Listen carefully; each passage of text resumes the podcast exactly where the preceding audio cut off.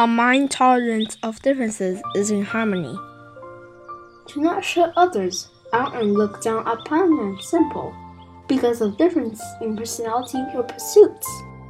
A mind tolerant of differences does not go with others' afflictions, nor reject by drawing the line.